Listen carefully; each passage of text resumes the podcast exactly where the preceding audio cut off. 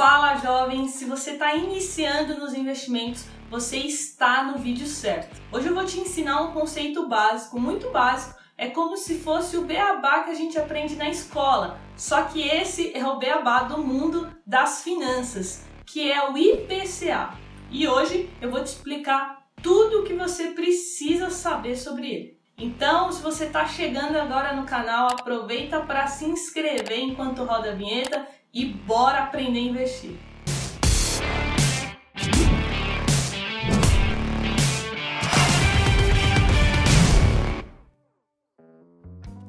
Se você está sempre aqui pelo canal do Jovens na Bolsa, já aproveita para deixar seu like, que aí você me ajuda a levar esse conteúdo para mais jovens. Então vamos lá. O que é IPCA? Essa sigla significa Índice de Preços ao Consumidor Amplo. Mas o que é esse índice, Carol?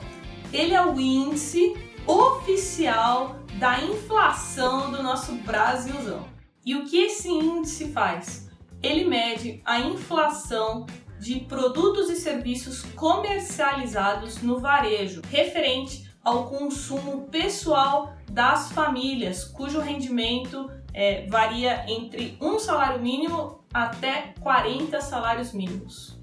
Essa faixa de preço foi criada com o objetivo de fazer a cobertura de 90% das famílias que vivem em áreas urbanas. Mas Carol, qual a relação desses produtos que você disse em relação ao IPCA? Se o índice IPCA ele sobe, quer dizer que os produtos tiveram um reajuste e ficaram mais caros. E vamos supor que no mês seguinte é, o IPCA diminua um pouco. Então, em relação ao mês anterior, o IPCA teve uma queda. E nós podemos ter também o IPCA negativo. Já faz muitos anos que isso não acontece, mas caso houvesse né, o IPCA negativo, aí sim nós teríamos a deflação, que é o contrário da inflação. Carol, e quando que é medido o IPCA? No geral, é do dia 1 ao dia 30 do mês de referência, mas as datas exatas eu vou colocar aí na tela para vocês.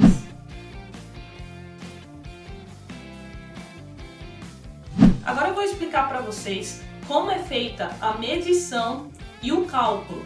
A medição, quem faz é o IBGE, vocês já devem ter ouvido aí na TV, que é o Instituto Brasileiro de Geografia e Estatística e é medido uma vez por mês.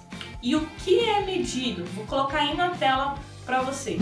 Alimentação e bebidas, habitação, artigos de residência, vestuário, transportes, saúde e cuidados pessoais, despesas pessoais, educação e, por último, comunicação. Com isso, nós temos o nosso índice geral. E além desses itens, a gente tem os sub-itens, que passa de 400. Eu não vou entrar em detalhes aqui quais são eles. Também é importante vocês saberem qual o peso que cada estado tem no cálculo. Então vou colocar aí na tela para vocês. Em primeiro lugar, a gente tem São Paulo com 33,45%. Em segundo lugar, Belo Horizonte com 10,4% e em terceiro lugar, Rio de Janeiro com 9,77%.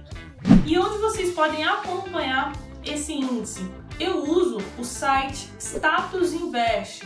Importante, pessoal, não estou sendo paga para divulgar o site aqui. Assim que a gente entra no site, na página principal, já aparece ali embaixo o rendimento né, do IPCA nos últimos 12 meses. E se a gente quiser mais informações é só a gente clicar.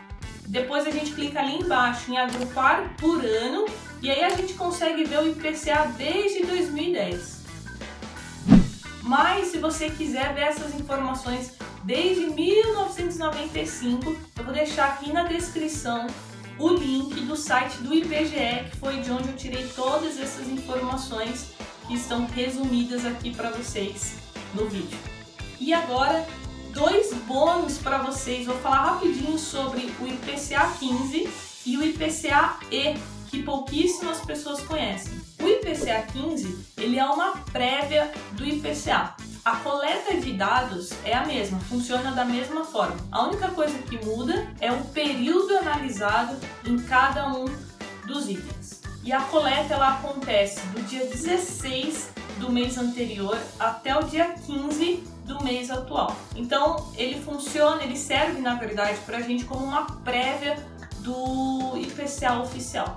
E nós também temos o IPCA-E, que é o IPCA 15 acumulado trimestralmente.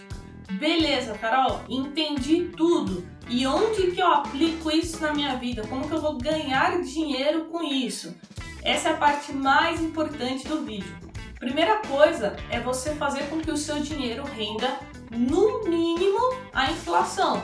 O grande problema do, do, nosso país é que a maioria das pessoas nem sabem o que é IPCA, deixam dinheiro na caderneta de poupança, que às vezes perde para a inflação. Então, se você não fizer com que o seu dinheiro renda no mínimo o IPCA, você está ferrado, porque a cada ano que passa você vai ficando cada vez mais pobre, porque você vai perdendo o poder de compra. Então, agora que você já sabe o que é IPCA, você precisa procurar investimentos que rendam no mínimo a inflação. O Tesouro Selic, no momento que eu gravo esse vídeo, é um deles. Segundo, existem investimentos atrelados à inflação. Então, se você não sabe o que é IPCA, você não vai entender como ele funciona. Separei alguns aqui: Tesouro Direto IPCA, debentures. A gente também tem debentures que pagam IPCA mais uma taxa fixa, por exemplo ou também fundos de inflação.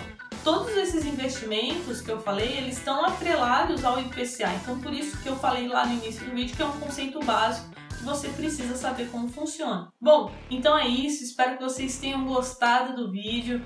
Não esquece do joinha e compartilha com algum amigo, alguma amiga que está começando do zero. Tenho certeza que esse vídeo vai ajudar muito essa pessoa. E se você quer estudar comigo, com Jovens na Bolsa, tem o link aqui embaixo na descrição para o curso Investindo do Zero. É só você deixar o seu e-mail lá, você vai ser informado sobre a próxima turma. Então eu fico por aqui. Meu nome é Carol, sou do Jovens na Bolsa e até o próximo vídeo. Bora investir!